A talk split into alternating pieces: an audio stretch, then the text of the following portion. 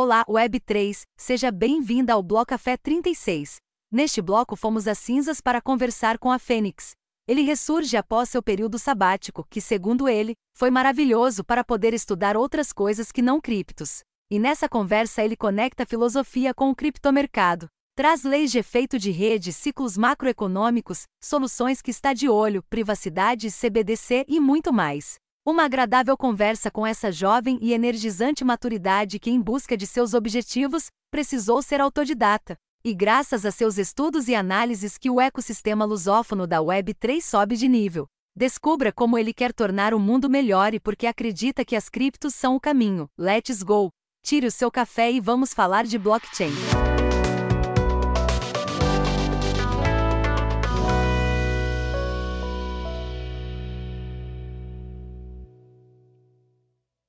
Muito bem a todos que chegaram agora, eu sou o Why Soul Serials e esse é o Bloco Café, o podcast Web3 que acredita que a informação é a ponte para a revolução. Aqui você vai mergulhar no universo da Web3, entender suas possibilidades e desafios e descobrir como ela pode revolucionar a sua vida digital.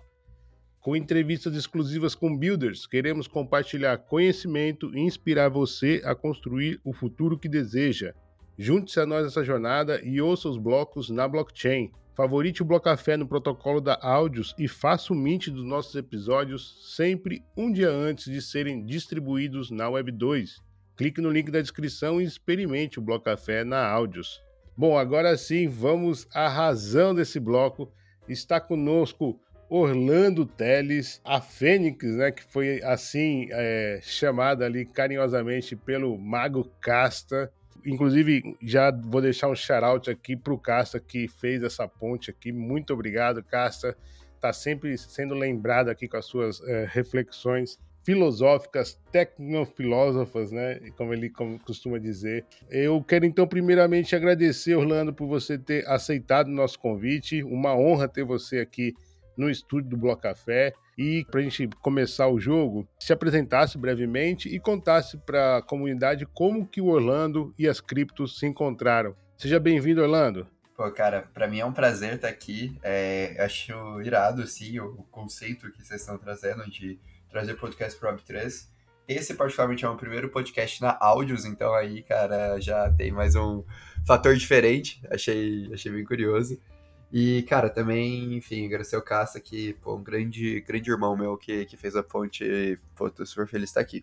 Mas vamos lá, né? É, cara, sobre minha jornada no mercado cripto. Eu entrei no mercado cripto em 2018, um pouco ali depois daquele, é, daquele hype de 2017. Acho que muita gente no mercado acaba entrando nesse período de topo de ciclo. Acho que é um processo natural, onde que se chama mais atenção. É, eu estava no meu primeiro ano de faculdade, tinha acabado de mudar para São Paulo. E no meu caso específico, cara, eu entrei em cripto muito por necessidade. Eu venho. Eu sou de Goiânia, né? Nascido, nascido e criado em Goiânia. É, minha família sempre teve a possibilidade de me dar condições muito legais de estudo, mas nunca teve tanto dinheiro assim. Quando eu mudei para São Paulo, eu meio que mudei por conta própria. Então eu eu tinha lá, morava numa kitnetzinha ali do lado do P3, no Rio Pequeno. E eu precisava pagar minhas contas, cara, como, como universitário. E aí acabou que foi nesse período que tive a minha primeira empresa, né, que acabou sendo uma research de cripto. É, fundei ela quando eu tinha 18 anos, junto com outras pessoas. E ali começou minha jornada. Só que eu sempre falo que eu me, foi me tornar só um analista de cripto é em 2020. 2020 foi quando eu fiz a minha primeira research. E eu não esqueço até hoje disso, porque eu já estava há um ano, um ano e pouquinho no mercado. E eu tinha que escrever um pouco sobre Bitcoin e algumas outras coisas nessa linha. E aí eu peguei, né, fui começar o relatório. E aí eu me deparei assim no meio do relatório sobre escrever sobre blockchain. E aí eu falei, cara, tá bom, vamos lá. Blockchain é. E aí eu percebi que, cara, eu não sabia explicar o que era blockchain. E aquilo me marcou muito, que eu falei, cara, como eu tô há dois anos no mercado, não tava, mas enfim, tava quase dois anos no mercado, e eu não sei explicar para as pessoas o que é blockchain. Eu não sei explicar de forma densa o que é blockchain. E eu passei um mês, um mês e pouco todos os dias apresentando essa research, e eu apresentava e as pessoas me questionavam. Cara, beleza, mas por que o halving é de 4 em 4 anos? Aí eu, pô, não sei. Então vamos estudar. Aí eu descobri que era por causa dos 2.100 blocos. Aí eu, mas por que sempre bate 4 em 4 anos? Vamos estudar. Aí eu descobri que a cada 2016 blocos você tem o ajuste de dificuldade, como é que funcionava o algoritmo de ajuste de dificuldade. Pô, mas como é estabelecido o algoritmo de ajuste de dificuldade?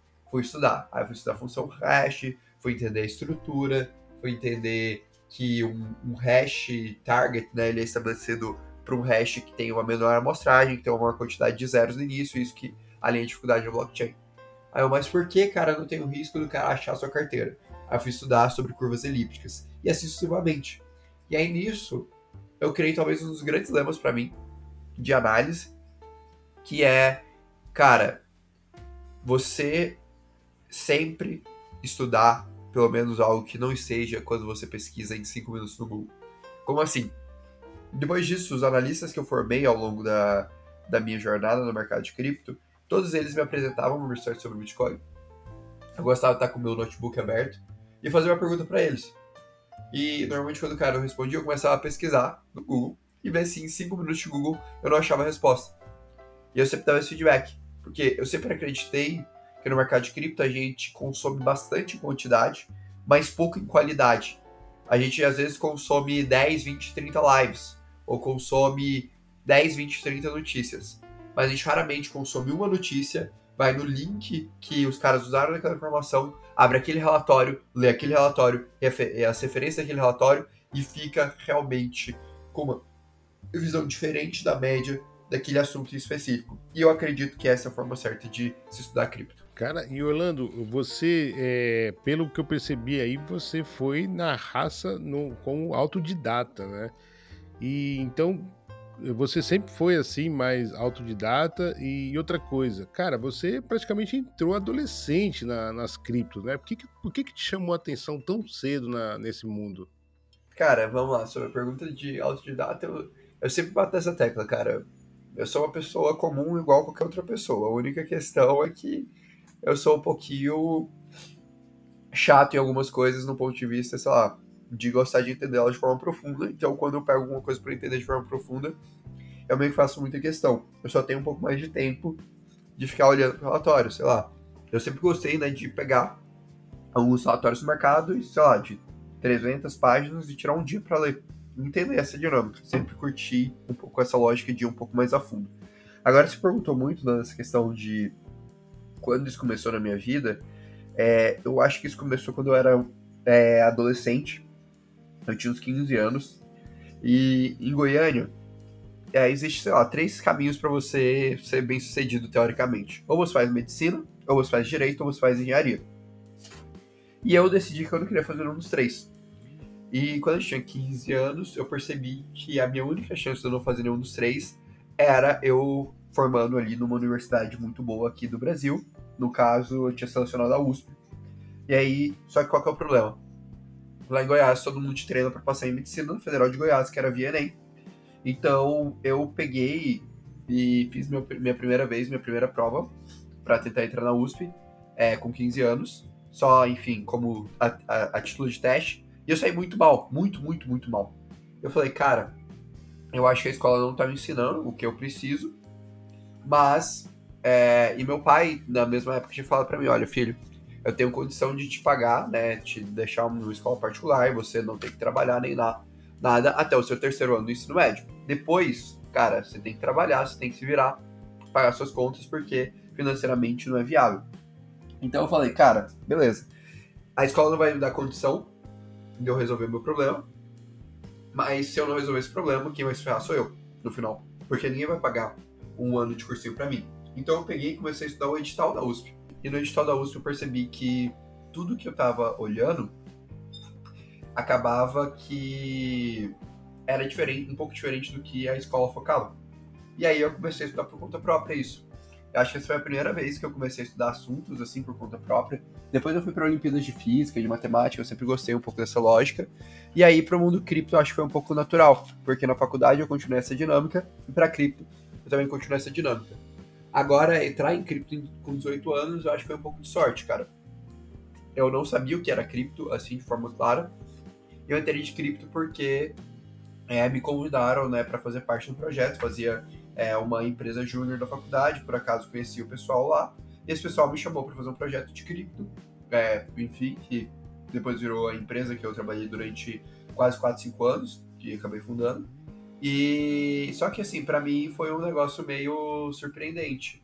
É, eu acho que eu não gostava até assim de cripto, para mim era uma coisa meio apagar as contas até a primeira, essa primeira research do Bitcoin, que aí realmente isso me encantou, me abriu os olhos quando eu entendi de forma profunda a tecnologia. Muito maneiro, cara. E, porra, ou seja, o autodidata tá mesmo enraizado mesmo, né, cara? Você, quando você identificou um, uma lacuna que não ia preencher, você partiu pro do yourself maneiraço. É, brother, você voltou, né? Como eu brinquei aqui com o Casta, você voltou fazendo uma live do Casta e foi muito legal assistir aquilo lá. E, e meu, você tava quase quatro, cinco meses parado ali. Até, até olhei assim falei, cara, o, o, Orlando tá nervoso. Você tava nervoso ali, cara? Cara, eu acho que assim. Eu tô acostumado relativamente a produzir conteúdo, sabe? Faz, como você disse, quatro, quatro, cinco anos que eu faço isso. Só que toda live é uma situação diferente. Todo conteúdo eu busco genuinamente agregar e falar uma coisa é, diferente do que eu sempre comunico para as pessoas. Evidentemente que há, há raciocínios que a gente vai repetir, mas eu quero sempre agregar algum valor. E nesse período de 4, 5 meses, é, é, foram cinco meses muito importantes da minha vida, sabe? Foi a primeira vez nos últimos 4, 5 anos que eu estudei alguma coisa de forma profunda que não cripto. É, foi, foi a primeira vez nos últimos 4, 5 anos que eu passei mais de duas, três semanas com os meus pais, que eu tirei uma semana off, sem tecnologia nenhuma, no meio do mato, na fazenda, tomando, tomando pinga e pescando e conversando com meu pai sobre a vida. E tudo isso foi muito importante, porque isso me deu um encontro maior do propósito porque eu produzia conteúdo.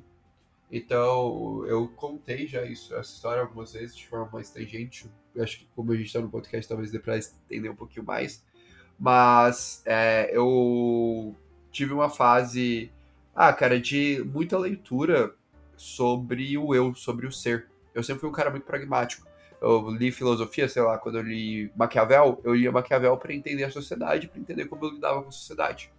Mas eu nunca li filosofia das épocas que eu, que eu, que eu li para entender sobre eu, sobre o ser e como eu lido com o meu ser. E esse momento foi o momento que despertou essa necessidade. Porque eu tava num período ali que eu precisava de entender algumas coisas. E foi quando eu fui ler a galera existencialista, fui ler Sartre, fui ler Nietzsche. E você começa, naturalmente, quando você lê o existencialismo, numa carga um pouco mais pesada. Sartre, né, fala que, pô, existir é sofrer. E você não tem a opção de não existir. Então você sempre está sofrendo.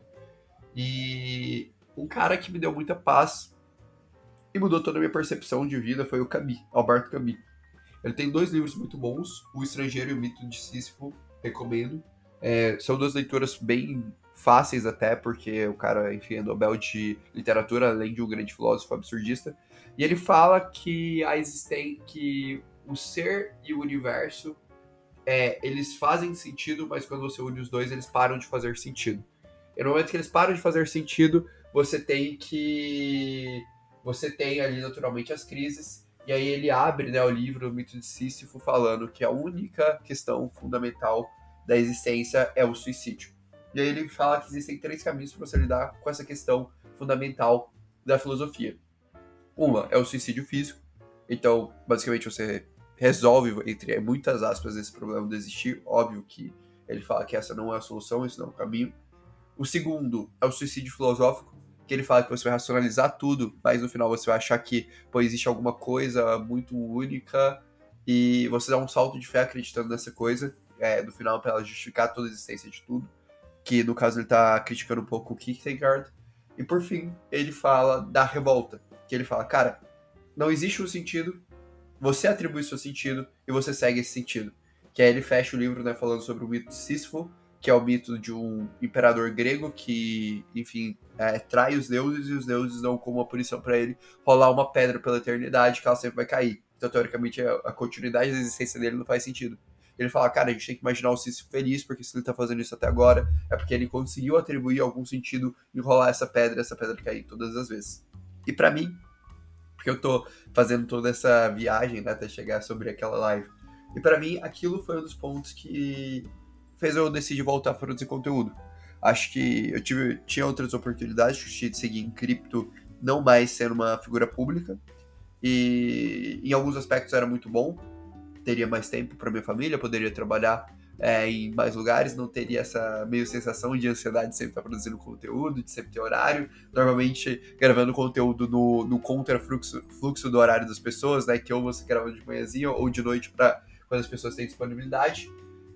Mas, cara, para mim aquilo parou de fazer sentido quando eu entendi um pouco de propósito. E eu percebi que o mercado cripto ele mudou minha vida. Assim, ele não mudou a minha vida, ele mudou a história da gera, da minha geração, da minha família. E é do ponto de vista financeiro, do ponto de vista de conhecimento. Isso porque, para mim, cripto é uma revolução é, que vai mudar a história da nossa geração. Assim como os computadores pessoais, assim como as .coms, assim como os app mobiles. E nisso eu percebi que talvez hoje o meu propósito de vida é mostrar para as pessoas porque cripto vai mudar a história da nossa geração e porque cripto vai mudar a, a, a história da vida dessas pessoas se compreenderem isso cedo. Assim como o cripto mudou a história da minha geração, da minha família. E para mim isso virou um propósito de vida. Então, o Orlando Crypto, ele é uma coisa que eu criei, que eu criei porque pelo motivo dele ser só meu. Ele é algo que eu nunca vou colocar ele só por uma questão financeira ele tem uma questão de propósito. Então eu nunca vou fechar nenhum negócio que limite o Orlando Crypto a ser o que ele é, que é sempre continuar produzindo conteúdo, ensinando para as pessoas sobre esse universo de cripto. E para mim esse é um, é um ponto assim central em todos os negócios que eu for tocar daqui para frente, eu ter essa liberdade. Então, é, é para mim é uma coisa diferente, sabe? Não é uma coisa só por dinheiro mais. E por que eu tô falando tudo isso, né, para voltar chegar na live do Casta? Porque essa visão de mundo e essa visão talvez bem mais alinhada com o ethos cripto, é uma visão de um novo Orlando. Não é uma visão do cara que estava produzindo conteúdo há seis meses atrás. É uma visão do cara que está produzindo conteúdo agora.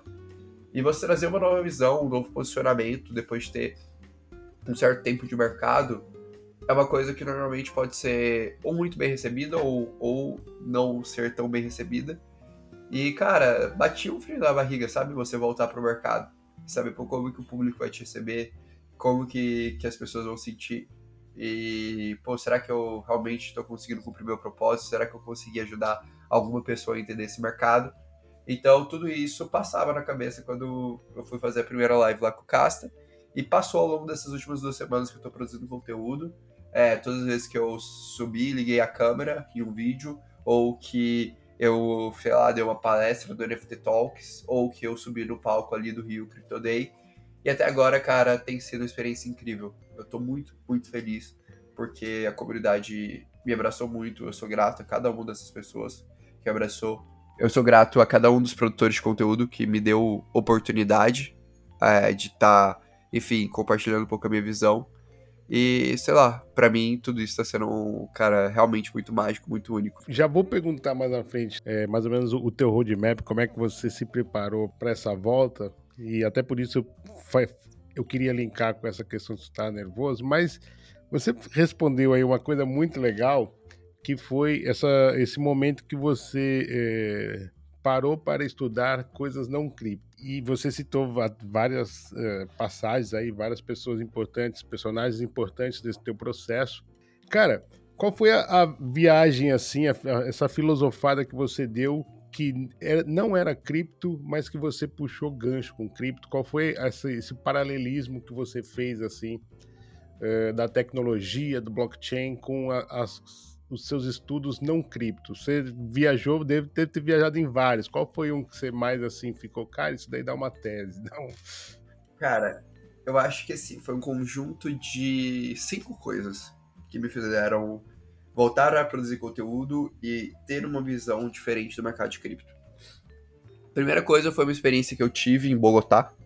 É, eu tive a oportunidade de participar da DevCon, que é a maior conferência de cripto do, do ecossistema do Ethereum. E lá eu tive a oportunidade de assistir a palestra de fechamento da DevCon.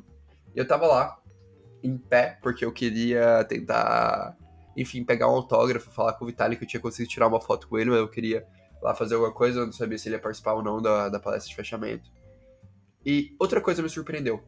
Tava tendo uma palestra, o último cara que tava palestrando era um senhorzinho, um cyber ativista sobre criptografia, e ele tava falando das questões do Tornado Cash. E, cara, nas três primeiras fileiras, eu olhei assim, e todas as pessoas que estavam naquela fileira tinham uma pulseira verde, que basicamente significava que eles eram palestrantes. E ali, assim, eu bater no olho, eu identifiquei, assim, inúmeros fundadores de protocolos, inúmeros desenvolvedores é, que participavam do All Devs. Cara, os maiores nomes de cripto do mundo. E eu observei todos esses caras sentados, com o maior respeito do mundo, escutando o que aquele cara tinha pra dizer. E quando terminou a palestra, qualquer um daqueles caras podia chegar no camarim e perguntar as coisas pro cara. Mas não, aquelas pessoas estavam lá, sentadas, levantavam a mão e compartilhavam a pergunta deles ao público. Dois caras que fizeram perguntas foram James Woodson, que é o segundo principal desenvolvedor da rede da Ethereum, no Alcol Davis. Tem, tem o TB como ele. E, cara, ele perguntou lá e eu tive a oportunidade depois de conversar com ele. Eu conversei duas, três horas com ele. Cara, super humilde, super gente boa. E o outro cara que eu vi fazer pergunta foi o Alex Anderson, que é um brasileiro que está na Ethereum Foundation desde 2014 e é o fundador do Ethereum Name Service. E também na maior humildade do mundo aquilo me tocou de uma tal forma que eu falei, caralho, essas são as pessoas que realmente constroem a Web3. E dá para perceber essa busca por isonomia, essa busca pela comunidade. Eu achei isso muito foda. Então, no final da palestra, eu falei tanto com o Alex, que eu já tinha trocado ideia com ele, quanto com o Skyler, que era o organizador da DevCon, é, ambos. É, e agradeci e falei, cara, a DevCon mudou minha visão sobre cripto. E os dois caras tiveram uma relação muito parecida. Eles me abraçaram e falaram: Cara, então a gente cumpriu o propósito do evento, então o evento valeu a pena. E eu falei: Caralho, que louco esse propósito, né? O propósito dos caras serem de entender isso, como é uma visão de comunidade foda. Então, essa foi a primeira, a primeira experiência. Depois disso, é, eu fui ler o Camus, e aí foi um pouco daquela dinâmica do propósito que eu comentei sobre como o cripto tinha afetado a minha vida. No mesmo momento que eu estava lendo Camus, eu estava lendo outro livro do Marshall é, Rosenberg sobre comunicação não violenta, e ele abre o livro com um mantra hindu sobre a importância da compaixão para o mundo e sobre como a compaixão é a resposta natural da nossa vida. E eu sempre gostei muito dessa, dessa parte. Antes da Mercúrios, a única experiência que eu tinha tido quando eu tinha 17 anos para 18 anos eu fui presidente de uma ONG de educação. Eu cheguei a liderar quase 50 pessoas, a gente chegou a impactar mais de 30 mil alunos na época. E para mim tinha sido a experiência mais da hora que eu já tinha feito até hoje, então eu sempre fui apaixonado por essa parte. E ao mesmo tempo eu li o relatório da Accenture sobre pré-crise, que até o Casta fez um conteúdo excelente, é, linkando ele, e o relatório do BlackRock sobre o fim da era da grande moderação. E aí somou essas cinco coisas para mim, eu falei, caralho, achei meu propósito. Meu propósito, dado que a minha geração vai ser uma geração que vai ver um novo momento histórico e que a forma que todo mundo achou que existia para ganhar dinheiro, para lidar com a vida tal, vai ser muito diferente. E talvez eu tenha achado uma forma melhor de lidar com tudo isso, que é cripto. Eu tenho que trazer essa dinâmica de Web3 para essas pessoas e ajudar um pouco nessa missão dessas pessoas que foram tão incríveis para mim, é, como uma conferência do DevCon. E foi assim que eu entendi que hoje o meu propósito e a minha visão para Orlando um Crypto é explicar para as pessoas porque cripto será uma mudança geracional e pode mudar a vida dessas pessoas. Então, e isso linkou com tudo que eu via para cripto na minha vida. Maneiraço, Orlando. E, e, nessa. Quando você decidiu voltar, né? Nessa sabatina, E aliás, para nossa sorte, você voltou. Fiquei muito feliz quando vi ali, porra, maneiraço, novo perfil, nova foto. É isso aí, vamos lá, novo ciclo. Cara, como é que foi o, o, vamos dizer assim, o teu roadmap, assim, ok, vou voltar, para onde você vai direcionar agora o teu foco na Web3, brother? Cara, vamos lá, né? Primeiro que era, foi zero planejado. Acho que isso é uma coisa importante de se dizer. Eu voltei porque eu falei, cara, realmente eu quero voltar. Aí eu fui conversar com alguns grandes amigos, é, produtores de conteúdo, que, cara, me deram uma força gigantesca nessa jornada, assim, eu sou grato pra caramba a eles. O Casta, João Razin, Caio Sentido, o Augusto, enfim, teve também o pessoal ali mais de bastidores que me ajudou muito, de algumas grandes comunidades, founders, builders de grandes locais, e todos esses caras me ajudaram, me deram um gás gigantesco de falar, cara, beleza, quero voltar. E aí, então, esse foi o primeiro processo. E aí, hoje, né, eu tô pagando minhas contas muito através de algumas consultorias que eu tô fazendo, B2B para institucionais. E o conteúdo tá sendo uma coisa 100% gratuita. Na verdade, eu tô tirando um pouco de dinheiro do meu bolso, porque eu acabei contratando um time para poder ter uma frequência maior, um design mais bonito no conteúdo. E, enfim, ajudar as pessoas a pegar mais. É, com certeza é uma coisa que lá na frente eu devo monetizar, porque eu acredito que as pessoas elas levam mais a sério o conteúdo quando elas pagam pelo menos algum valor por aquilo, elas prestam mais atenção. Eu, a experiência, todas as experiências que eu tive no mercado até hoje me mostraram isso. E só que, cara, eu tô indo com calma, sabe? Eu quero produzir conteúdo de uma forma diferente, dando mais acesso para as pessoas tudo mais. E eu acho que vai ser uma coisa que talvez vai demorar mais alguns meses aí. Por enquanto eu tô me divertindo muito, tô muito feliz de produzir conteúdo. Vou abrir o canal do YouTube em breve. É, acho que quando esse podcast ir pro ar, ele já vai já vai estar tá rodando. É, vou abrir uma newsletter também, que eu gosto muito de escrever, provavelmente de frequência diária. Abrir o TikTok. Quero abrir alguns perfis na Web3. E mais pra frente eu penso com, como a gente vai abrir outras coisas tal, o que a gente vai trazer de inovador pro mercado. Mas eu quero trazer uma coisa mais única e eu quero ter tempo e como para pensar e trazer uma coisa muito legal para as pessoas. Uma das coisas que o Bloco Café tem pensado bastante, eu entendo muito quando se fala assim de ter tempo para elaborar as coisas, é a relação do podcast, né, da marca Bloco Café com Creators Economy, né? Como é que você vê a Web3 nesse setor? Cara, eu acho que esse é o futuro da produção de conteúdo.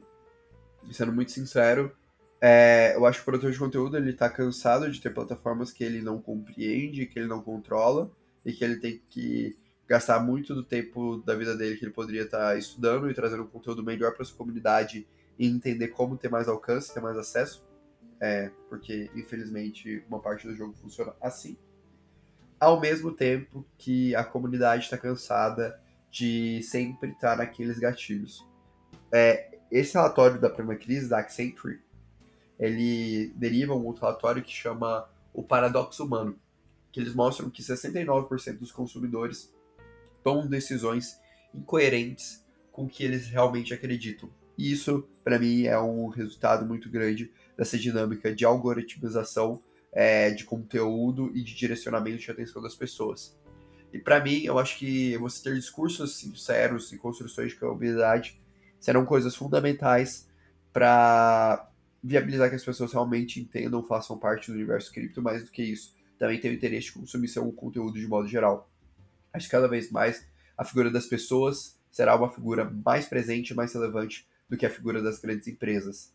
E eu quero adaptar isso para minha forma de conteúdo. Então eu acredito pra caramba em toda essa dinâmica, por isso que eu achei super legal. Fiquei super feliz que esse, por exemplo, é o meu primeiro podcast que vai estar tá ali registrado do, nos blocos de uma blockchain através da áudios. Maneiro, brother. E assim, é, vamos falar um pouco de ciclo de mercado. Sei que você é, adora muito falar sobre isso. Brother, o que, que você está observando especificamente desse bear market que está acontecendo? Quais são as tuas expectativas até para esse ano? E uma pergunta aqui, é, você acha que as altas ainda vão sofrer muito? Mais do que sofreram, aliás? Acho que a primeira coisa que a gente tem que elaborar que o mercado de cripto é muito diferente dos últimos ciclos. Até 2017, o mercado de cripto era um mercado que ele não comunicava com o mercado tradicional. Se você pegasse a colação de cripto com qualquer outra coisa do mundo, ela era inexistente. A partir de 2020, é, isso mudou muito. E agora você tem uma comunicação, um link mais direto entre essas duas dinâmicas. E essa mudança de paradigma, para mim, ela fez com que os ciclos do mercado hoje eles tenham tanto fatores externos a eles, fatores exógenos, quanto fatores internos a eles, fatores endógenos, que é, comandam esse ciclo. Então, o que a gente viveu nos últimos um ano e meio foi um processo de desalavancagem do mercado tradicional e um processo de elevação de taxa de juros que fez com que o dinheiro fácil parasse de existir. A gente viveu uma era do dinheiro fácil, do easy money, e agora a gente está mudando um pouco essa, essa dinâmica, e isso está gerando uma crise, está gerando um processo de redução da especulação que a gente tinha no mercado financeiro, no mercado de tecnologia e, por consequência, no mercado cripto. Então, eu acho que a primeira questão é a gente resolver esse problema macroeconômico. Quando a gente vai resolver isso, hoje eu acredito que ali para 24, 25, quando eu olho um pouco o que os especialistas de macro falam. Então, acho que quando a gente estabilizar isso, vai ser o primeiro passo para a gente poder ter um novo ciclo de mercado de cripto.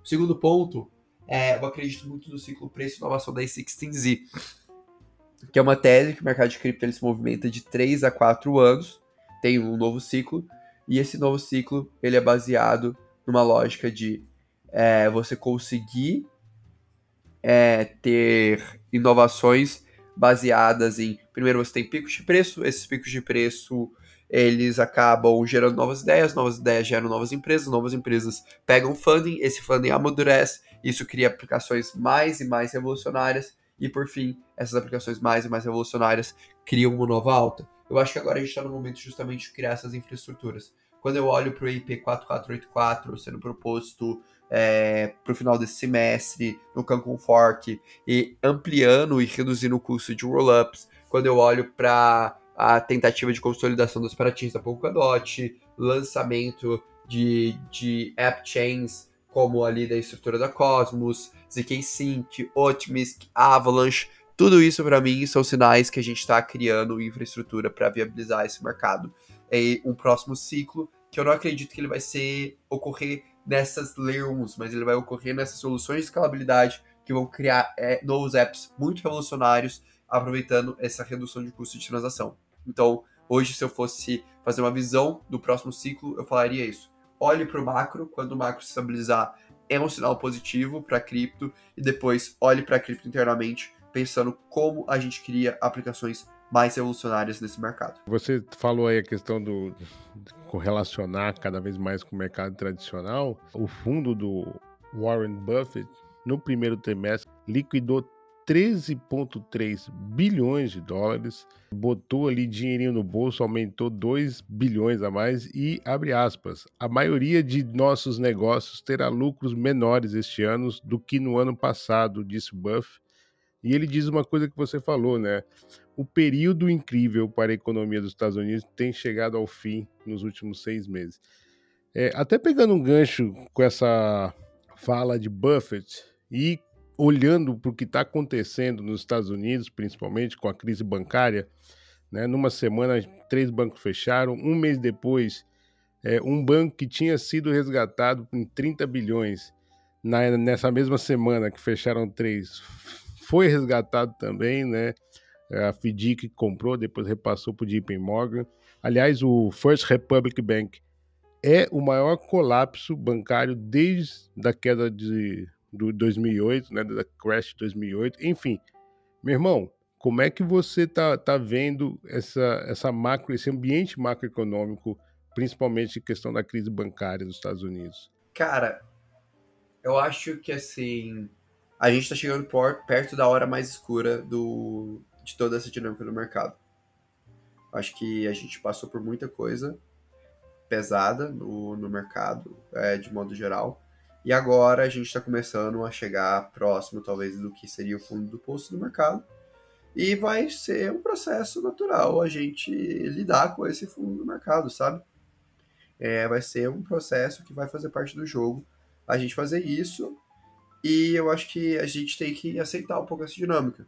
Acho que a gente já tirou muito da especulação do mercado. E quando a gente está chegando próximo da hora mais escura, é o momento que todo mundo ali está se protegendo, mas também é o momento onde a gente vai poder eventualmente ganhar mais dinheiro.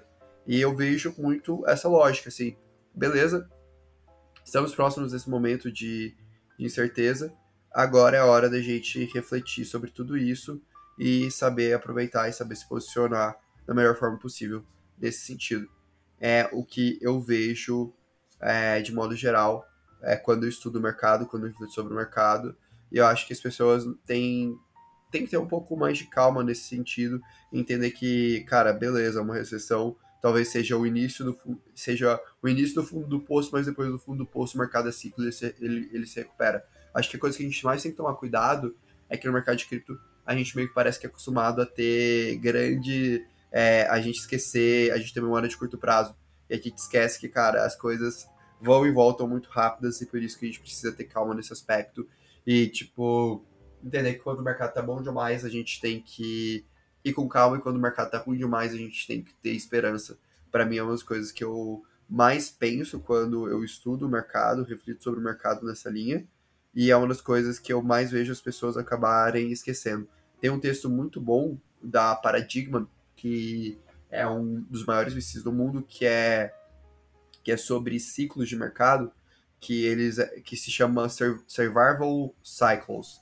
E basicamente a tese deles vai um pouco nessa linha, eles pegam um texto de um dos fundadores da Coinbase que ele mostra que você saber entender que cripto quando você estiver crescendo 20, 30 vezes ao ano, você tem que ter calma, você não pode projet continuar projetando nessa linha, é, é a mesma coisa que você deve fazer da outra ponta quando você estiver super mal. Então eu penso um pouco nessa linha. Cara, muito bacana te ouvir, meu irmão. Uma das coisas que você falou e agora que você tá bullish aí é na segunda camada, na né, escalabilidade do Ethereum. Brother, essa semana da gravação, uma transação somente uma transação, gastou 84 ITER de gas.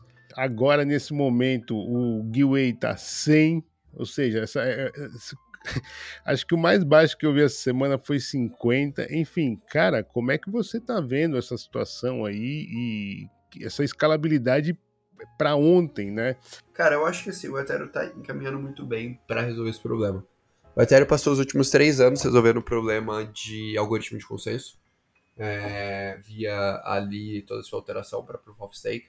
Quando o Demerge a gente tem a conclusão dele esse ano, com o Shigai Fork, e agora a gente entra de cabeça no Desurg, que é justamente a fase da Ethereum 100% focada em escalabilidade para o ativo. E aí, isso é o ponto que me brilha o olho, que eu falo, cara, legal, estamos caminhando para escalabilidade, estamos caminhando para resolver esse problema, e eu acho que o início de tudo isso é o Proto Dunk Shardings e o Dunk Shardings, que é a criação de um espaço específico dentro do blockchain do Ethereum para adicionar ali as informações de dados de rollup e reduzir seu custo. A gente vai ter uma atualização no final do ano do Ethereum, que é o Cancun Fork, que ele tende a reduzir em 20 vezes o custo ali dos rollups. Então, se hoje você paga um dólar para fazer uma transação em rollup, você vai pagar 5 centavos de dólar. Eu acho que esse é o primeiro passo para a gente visualizar a escalabilidade. Tirando o Ethereum, hoje eu vejo que outras alternativas de escalabilidade pode ser estruturas de shardings, como o que a Near Protocol está propondo, e estruturas de fragmentação de blockchain, como é um pouco do que a Polkadot propõe com parachains. Então eu acho que a gente tem que esperar um pouco mais, ver como a gente vai evoluir, mas eu acho que cada vez mais está claro para o mundo que a gente vai ter um processo de modularização de blockchain, e esse processo de modularização vai ser o que vai trazer escalabilidade. Eu acredito que a gente está perto disso eu acho que a gente vai começar a parar de sentir esse grande problema de escalabilidade já no próximo ciclo. E eu vejo isso para daqui um ano e meio, dois anos. Quem também precisa de solução de escalabilidade nesse momento é a rede Bitcoin. É, recentemente bateu a ATH de transações diárias, taxas chegando a ficar até 10 vezes mais caras.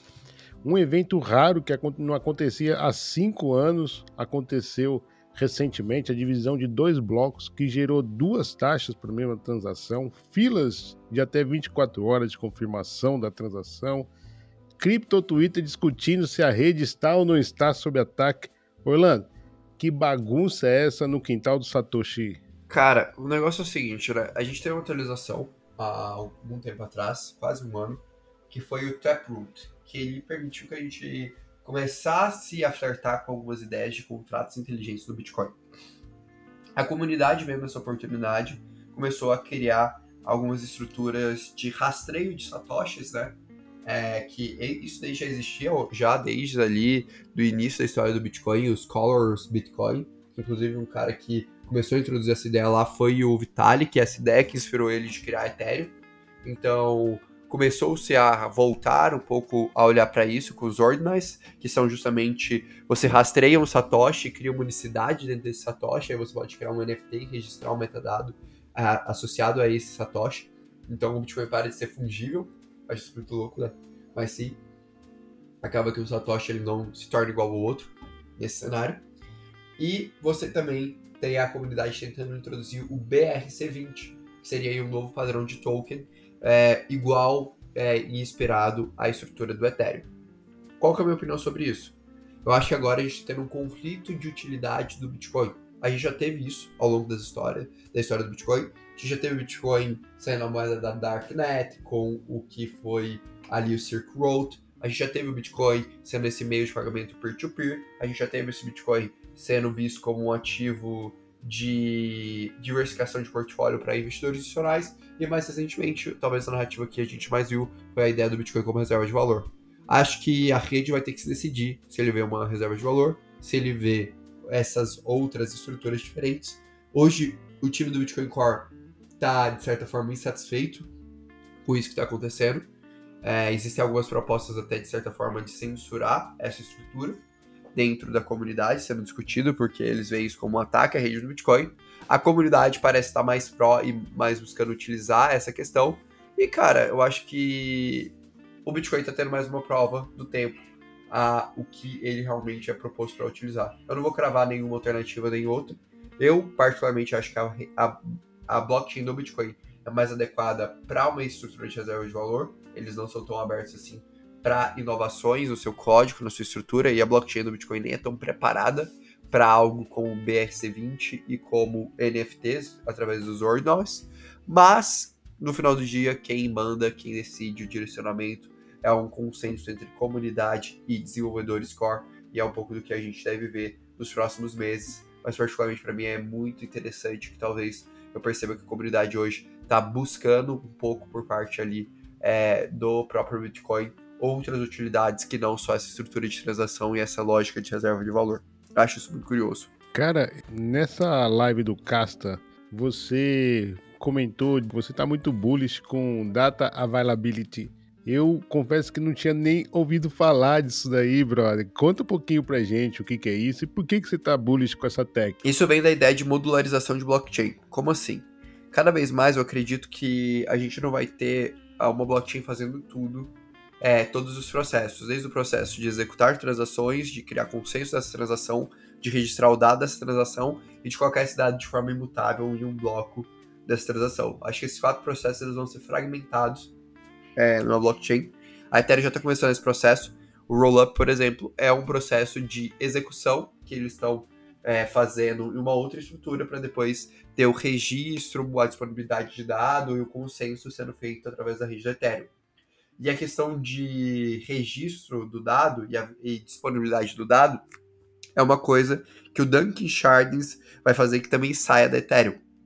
E essa saída é justamente o Data Viability. O Data Viability essa capacidade de comunicação de informação entre múltiplos rollups que provavelmente vai resolver o problema de fragmentação de liquidez em blockchain e ampliar muito a usabilidade de dados. Então, para mim, hoje, os três setores que eu estou mais interessado, justamente por eu acreditar nessa tese, que a gente vai criar escalabilidade de blockchain através de modularização das suas partes em estruturas mais específicas e mais eficientes, são os rollups, a estrutura de data viability e, por fim, a estrutura de mensageria inter-blockchain, que é o que muita gente está chamando de Layer Zero, como Layer Zero Labs, ZetaChain e CCIP da Chainlink. Nesse processo aí que você falou que é, teve muito tempo para estudar não cripto, você imagina que também estudou cripto nessa história, né? E nessas estudadas tuas aí, qual foi um protocolo que te saltou os olhos, que você tá bullish? Cara, eu acho que hoje eu tô em um conjunto de coisas que eu estou animado. Eu tô muito animado, por exemplo, com a Celestia, quando eu olho para Data Viability é, buscaria interagir com aquela blockchain, que eu acho que tem um potencial muito legal. Estou muito animado com Layer Zero e Layer Zero Labs e Zeta Chain para a parte de soluções de mensagerias e também com o CCIP da Chainlink. Estou muito animado em termos de rollup com a Polygon, ZKVM e com a Scroll. E é, com a Base e com a Lia, que a Lia é solução da Consensus, diz que EVM, e a Base é solução da Coinbase, ali baseada na estrutura da Optimism. Para mim, hoje, talvez sejam as coisas que eu estou ali mais interessado, que eu estou vendo coisas novas surgindo, e para mim, sei lá, eu tenho uma clareza muito clara de como será esse futuro de infraestrutura hoje dentro do mercado cripto. Então é uma coisa que eu tenho, tenho estudado mais, tenho dedicado mais tempo e tenho visto muito, muito potencial. Bacana. Você falou da Coinbase, cara. É...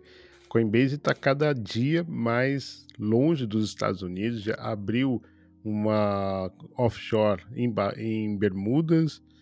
É... estava agora recentemente, e aliás, essa offshore já anunciou que está operando futuros de Ether e de Bitcoin. É, recentemente teve em Dubai e deu umas declarações fortes ali é, para os Estados Unidos, dizendo que está ficando para trás. Cara, como é que você vê essa, essa relação assim da, da Coinbase? Você acha que ela vai acabar saindo dos Estados Unidos? Ou, ou enfim, você acha que os Estados Unidos está afugentando? Como é que você está vendo essa, essa política é, ultra regulatória dos Estados Unidos e, enfim, esse movimento aí da Coinbase? Cara, assim, eu acho que todo mundo que está empreendendo em cripto é, acaba sentindo a necessidade de ter segurança jurídica se está buscando fazer uma coisa certa. Então, tipo assim, ah, estou empreendendo em cripto, estou é, é, pegando uma grande empresa.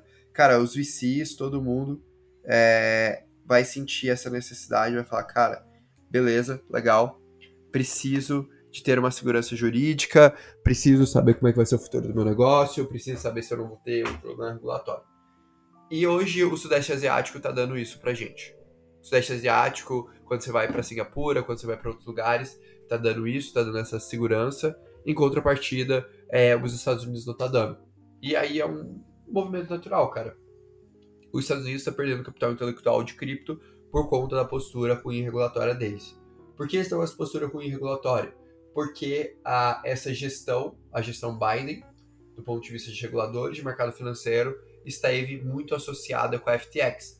Gary Gensler ali, cara, foi um dos maiores escândalos ali, associando ele, né, a, a, em termos de carreira. Então, esses caras, eles começaram a ser super é, contra a cripto é, nessa postura ali mais aberta, justamente por conta que eles foram muito impactados pela FTX, porque a FTX foi quem fez ali o maior lobby dentro dos Estados Unidos e naturalmente depois percebeu que o regulador americano tinha uma intimidade que não deveria ter tido com a FTX, isso queimou o filme desses caras. Então acho que a gente só vai voltar a resolver problema regulatório nos Estados Unidos ano que vem, nas eleições, quando mudar a gestão é, dessas entidades. Enquanto isso, eu acho que o movimento de cripto é rumo à Ásia. Hoje, se eu fosse falar na minha visão, os dois maiores grandes hubs de cripto são Singapura e Hong Kong, e é lá onde grande parte dos negócios está acontecendo. É, realmente, o, a China, a China, a, questão é que a China fechou, né, lá em 2021 e viu o tanto de dinheiro que ela deixou de ganhar, né? E agora ela falou, opa, e aproveitou ali a Hong Kong e está querendo transformar um hub. E eu adicionaria aí também, cara, é, Dubai e Japão. O Japão também tem se posicionado bem, bem interessante. Realmente, o Oriente abrindo e o outro fechando. Uma das coisas que estão também sufocando é, são as redes e é, protocolos de privacidade, como Tornado Cash, Moneiros e Cash. Recentemente eu fui. É, a, a Bankless Brasil organizou o circuito Bankless que é uma, foi uma semana inteira de atividades voltadas no mesmo tema, né, sobre segurança digital. E eu, eu escrevi um, um artigo, como participei lá da, da, escrita, a Guilda da Escrita fez um artigo pra, de colaboração para discussão da, dessa semana, desse circuito.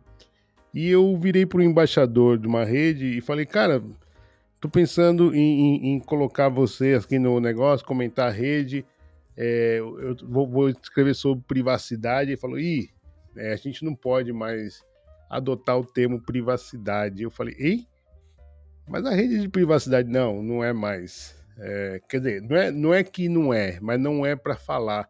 Ou seja, isso foi uma ordem, isso foi uma ordem lá de cima, né? Muito louco isso, né?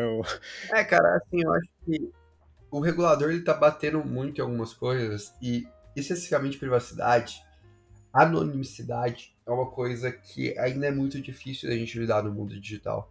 Então, acho que assim, hoje eu, por exemplo, não invisto em, em redes de privacidade justamente para acreditar que isso não vai ser acessível ao mainstream quando a regulação vir. E o mainstream ele vai entrar em cripto através da regulação.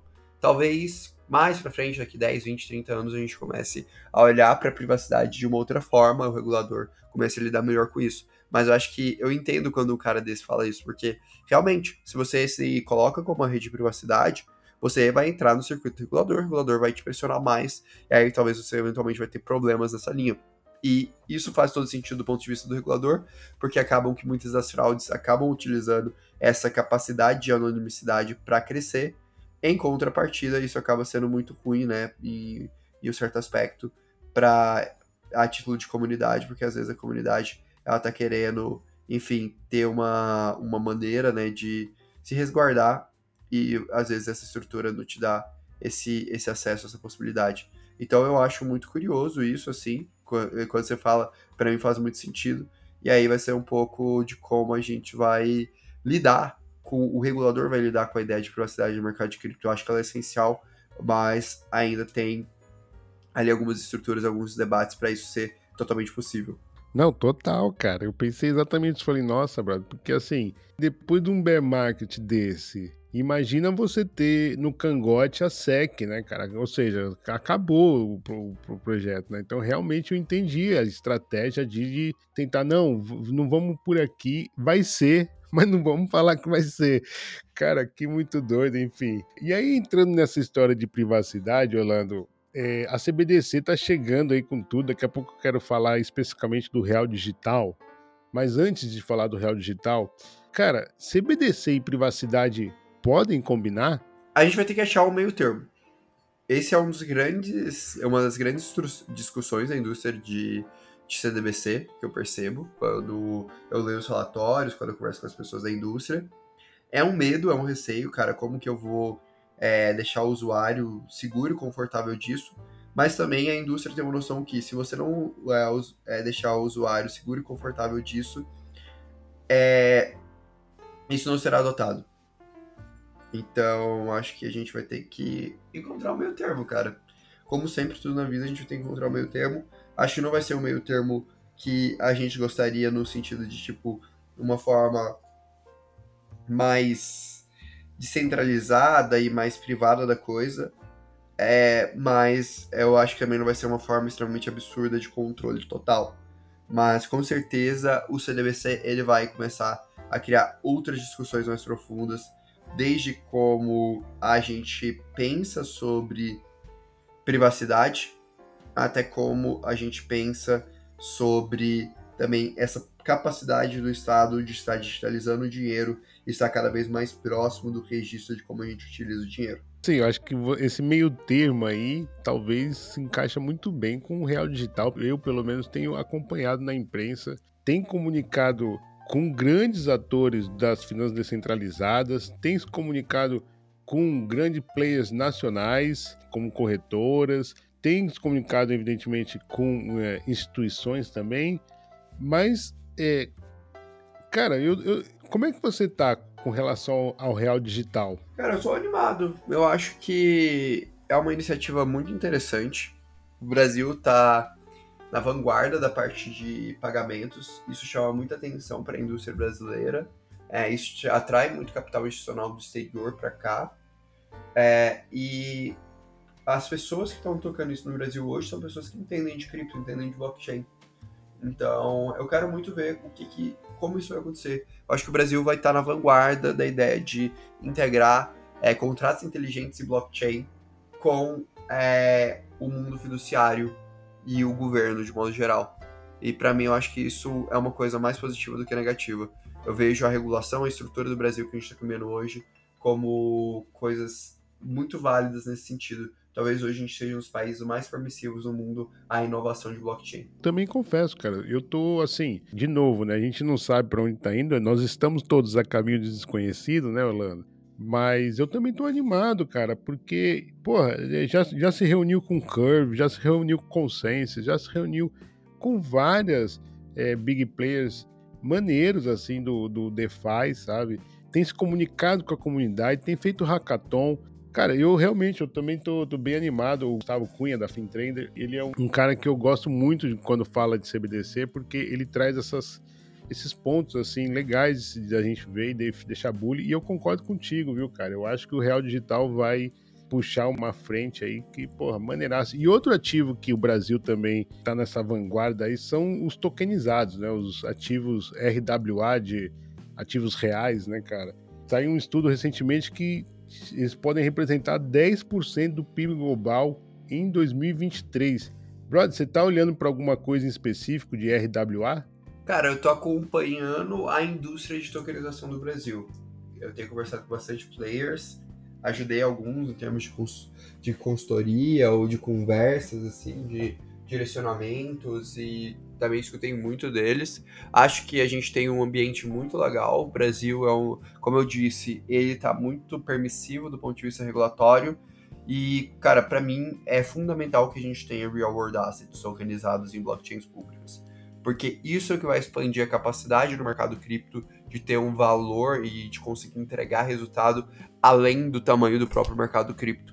Então, para mim, isso é um ponto fundamental de expansão, especialmente para o mercado DeFi. Se o mercado DeFi ele quiser ter um volume maior do que só o mercado cripto, cara, ele precisa de conseguir é, acessar o real world assets. Para mim, isso é uma, é, um, é uma necessidade que a gente tem para construir essa dinâmica.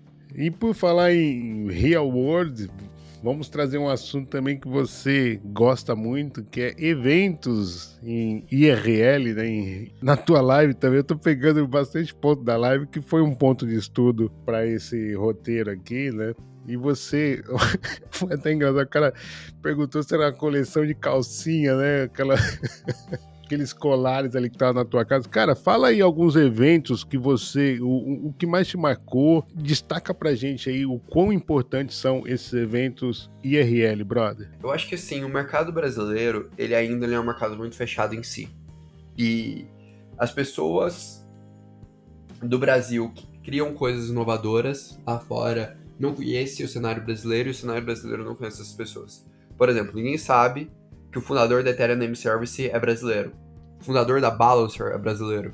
Faz parte do time da Aztec, um brasileiro. Faz parte do time da Starknet, um brasileiro. Faz parte do time da Polygons e KVM brasileiros que desenvolveram parte do código. Faz parte do time da MetaMask brasileiros. 1.5% da hash rate do mundo do Bitcoin hoje tem como um dos caras que direciona a empresa, que é uma empresa aberta em bolsa, aquele Spark, um brasileiro. Isso aqui só são exemplos de como os brasileiros estão dentro do mercado cripto. Mas as pessoas não sabem disso. Ah, é, um outro importante. O cara que ajudou a estruturar produto e estruturar o SDC há 7, 8 anos atrás é brasileiro. Então, tipo, perceba que, cara, a gente tem um cenário riquíssimo de brasileiros que atuam no mercado. Só que, de modo geral, o público mainstream do Brasil de cripto não sabe disso. E esses caras também não conhecem não entendem como o público mainstream de cripto do Brasil sabe.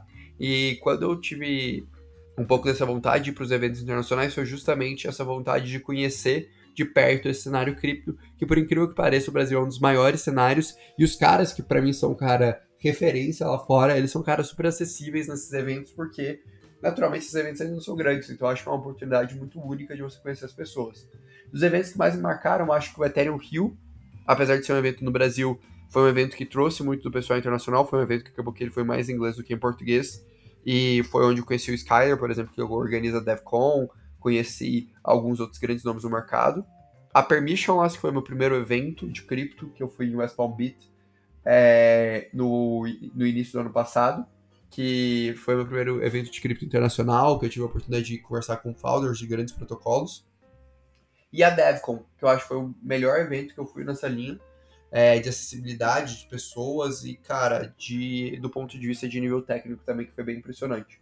Eu tenho uma meta pessoal que é, depois que eu começar a monetizar o Orlando on Crypto e ele estiver dando uma receita ali estável, eu quero ir todo mês, pelo menos, é, um, em um evento internacional e trazer essa cobertura, essa visão para o mercado brasileiro e cada vez mais, enfim, através de conteúdos, podcasts, etc., trazer os caras que estão sendo builders, desenvolvendo, tanto brasileiros quanto caras do exterior, para o cenário de cripto brasileiro e vice-versa, porque eu acho que essa troca é fundamental para a gente desmistificar é, muito do que existe dentro do mercado cripto. Pô, maneiraço, velho.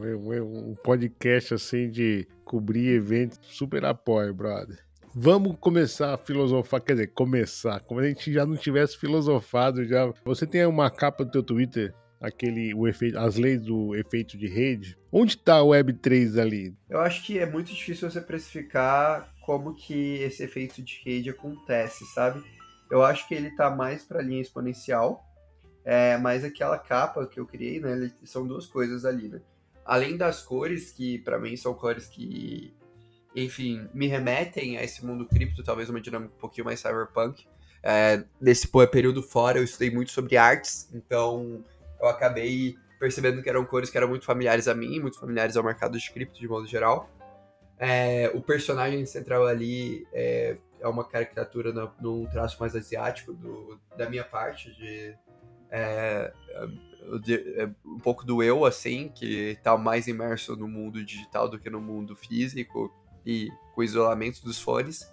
É, tem ali uma ponta filosófica do of Tess, que numa frase que o Júlio César falou quando ele estava indo rumo a Roma, né, e começou o, o, a ditadura romana, que é a sorte está lançada, que é como se os resultados já estão estabelecidos, é, a gente já tomou as decisões, agora a gente só vai ver o que vai acontecer de fato.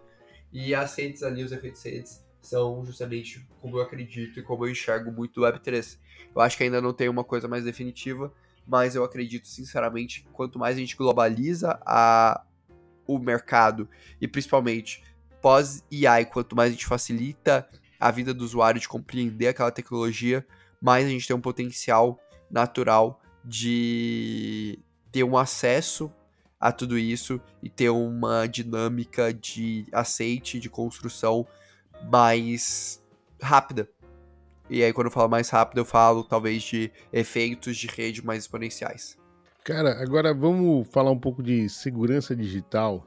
Tem visto um atrás do outro. A última agora foi a Deus Finance. Mas, porra, até a, a, a Sushi Swap, é, enfim, grandes players, né? A, a Euler Finance esse ano, enfim, vários hacks aconteceram esse ano. E, e, e, muitos deles, assim, é até um modelo de negócio. A gente brincou lá no Alpha News da Bankless que isso virou um modelo de negócio, né? Os hackers hackeiam, depois ficam com 10%, né? Cara, como é que você vê o futuro quesito de hackers de smart contract? Cara, eu acho que assim, sempre vai existir, sabe? A gente tá no mercado inovador, cara, e que muitas das soluções que a gente vê, a gente literalmente não teve tanto tempo assim para verificar e é natural do mercado, pela necessidade do mercado de se evoluir, de se acelerar, é, você tem isso. Então eu acho que cada vez a gente sempre vai ter hacks, eu acho que cada vez mais a gente só muda o tipo de hack. Por exemplo, a gente teve um grande problema que foi o hack de pontes. Agora, esse problema, talvez para mim, ele vai ser substituído à medida que você desenvolve bem é, o, a estrutura de mensageria interblockchain. E assim sucessivamente. Eu acho que a lógica do mercado continua sendo a mesma, assim.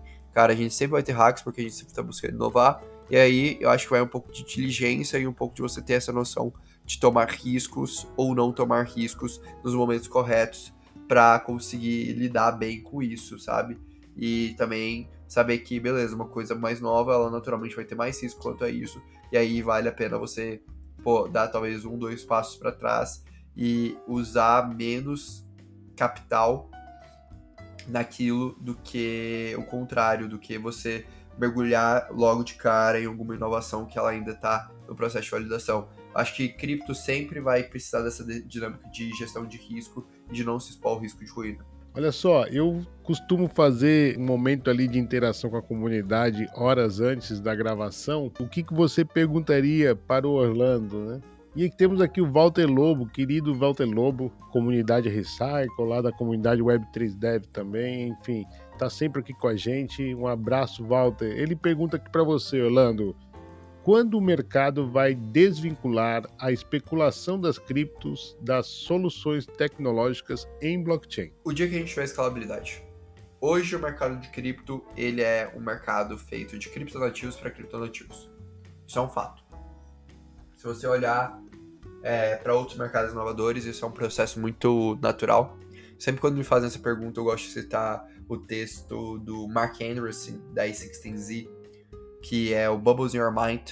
É um texto que ele escreveu em 2007, que ele fala que é o primeiro que porque a gente não estaria vivendo uma nova bolha especulativa na Web 2 em 2007. E ali ele traz muito dado de que do surgimento do e-commerce, que lá ali aquele ano tinha sido o ano que tinha sido mais é, vendido roupas através da internet do que hardwares e softwares. E isso é tinha acontecido por conta de escalabilidade de educação naquele mercado. Então, eu acho que o dia que a gente começar a, a ter o maior volume de transação sendo um ativo real e não um ativo de cripto, e hoje a gente ainda está um pouco longe disso, vai ser o dia que a gente desvincula essa especulação. Orlando, como é que a Web3 tornaria um mundo melhor para se viver, meu camarada? Cara, eu acho que a Web3 torna um mundo melhor para se viver a partir do momento que a gente tem. Acho que a partir do momento que a gente entende que hoje os sistemas que a gente tem, apesar de serem centra... centralizados, eles são sistemas centralizados corruptos. Então, naturalmente, eles dão um resultado menor para a gente nessa estrutura de é, segurança para o usuário, de usabilidade, de confiança. Quando a gente muda essa dinâmica para sistemas descentralizados que não têm a possibilidade de serem corruptos, a gente cria uma nova lógica no mundo em que a gente tem mais confiança nas relações humanas. E ter mais confiança nas, nas relações e interações humanas constrói um mundo mais eficiente. Cripto para mim não é sobre fazer uma revolução financeira. Cripto para mim é sobre fazer uma revolução na ideia de confiança da humanidade. Costumo sempre fazer também, Orlando, a última pergunta, que é uma amarração daquela primeira pergunta que eu fiz de como você começou nas criptos, que é por que, que você ainda está em cripto, Orlando? Isso é uma pergunta legal, cara. Essa eu nunca, tinha res respondido, eu acho. E, cara, eu achei uma pergunta fenomenal. De verdade. Acho que foi uma das perguntas mais legais que me fizeram nesses últimos tempos. Perguntar como entrou é fácil. A Nimin teve aqui no bloco 10 e ela falou isso. Perguntar como entrou é fácil. Perguntar por que você continua, acho que é, uma, é um válido, assim. Como analista, eu sempre fiz é muito esse exercício, né? De pensar todo dia porque eu estava naquela posição. Toda vez que você está naquela posição, significa que você comprou de novo aquela posição. Então, para mim, é um processo natural. E, cara, eu estou em cripto hoje, continuo em cripto hoje porque eu vejo, é, primeiro, evolução no mercado. Acho que da entrada de capital de venture capital, da entrada de novos cérebros, de desenvolvedores.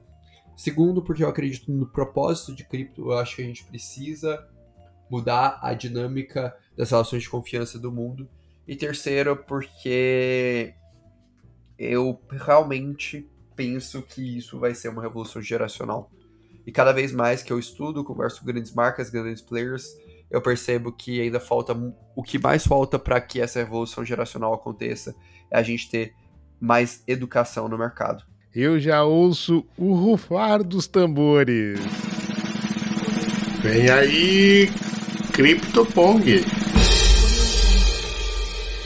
A pergunta é, Orlando, você está preparado? Acredito que sim. Se a gente não estiver preparado, a gente estuda. Vamos lá, let's fucking go. A primeira, claro, Bitcoin. Eu acho que é um grande alicerce para o mercado mas não vai ser a maior revolução que a gente vai criar em cripto. Satoshi Nakamoto. Um cara que pensou à frente do seu tempo, talvez começou a descentralizar os processos de confiança da humanidade. Ethereum. Hoje, para mim, é a melhor assimetria risco-retorno do mercado. Web3.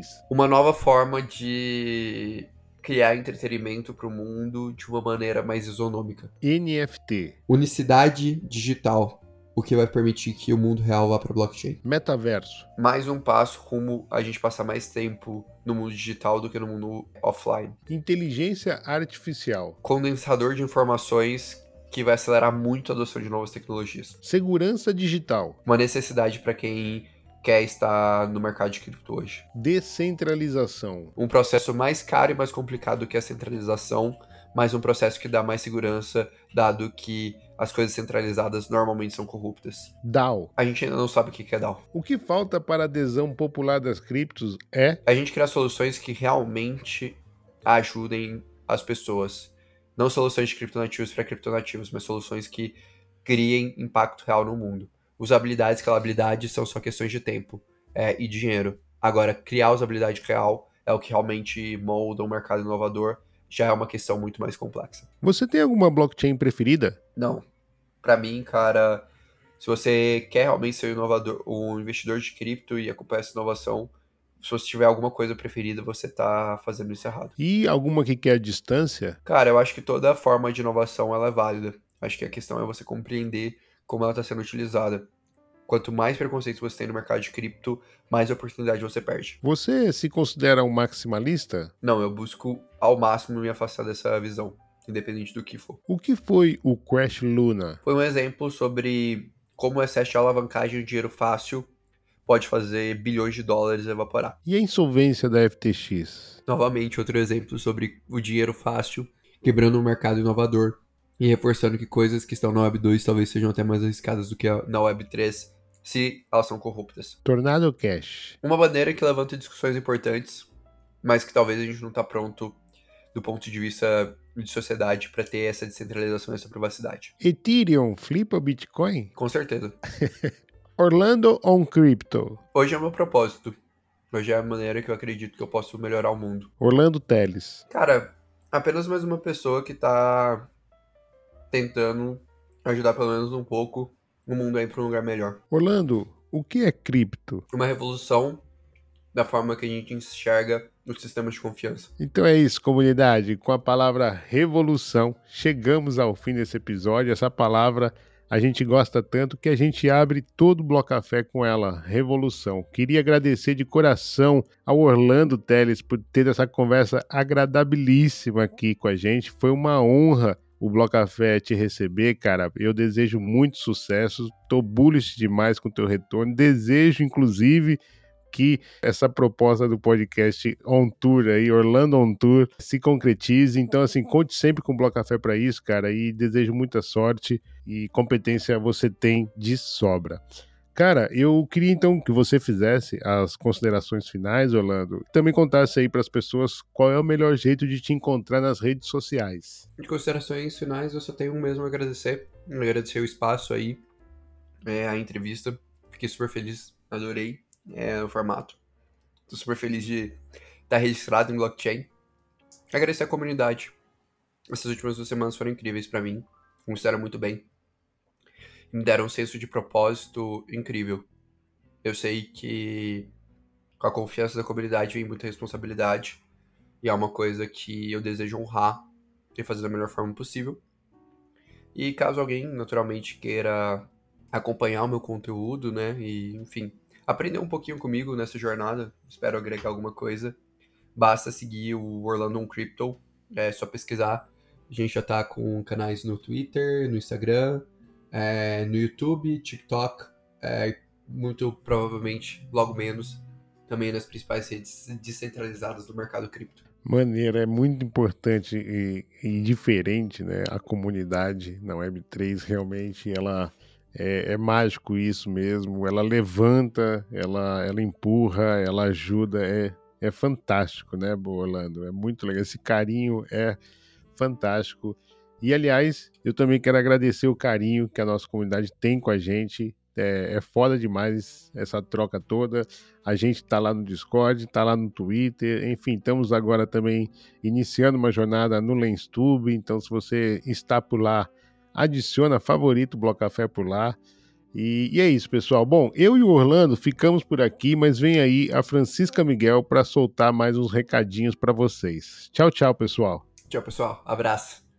Eu fico impressionada em como ele é tão novo e tem tanta bagagem, conteúdo e principalmente maturidade. Muito legal o Bloco ter recebido Orlando e desejo sorte desde já para o seu novo projeto, Orlando On Crypto. Será que ele precisa de uma correspondente para o podcast Orlando On Tour?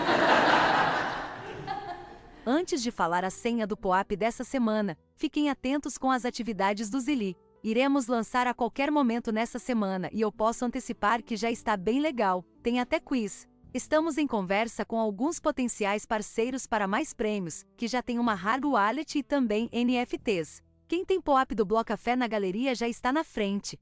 A senha do POAP dessa semana é hashtag voltei. Volta com tudo Orlando que o mundo é teu. Como sempre, três coisinhas. 1. Um, POAP é inteiramente gratuito e 100% seguro. Não precisa ter saldo e nem conectar a carteira em lugar nenhum.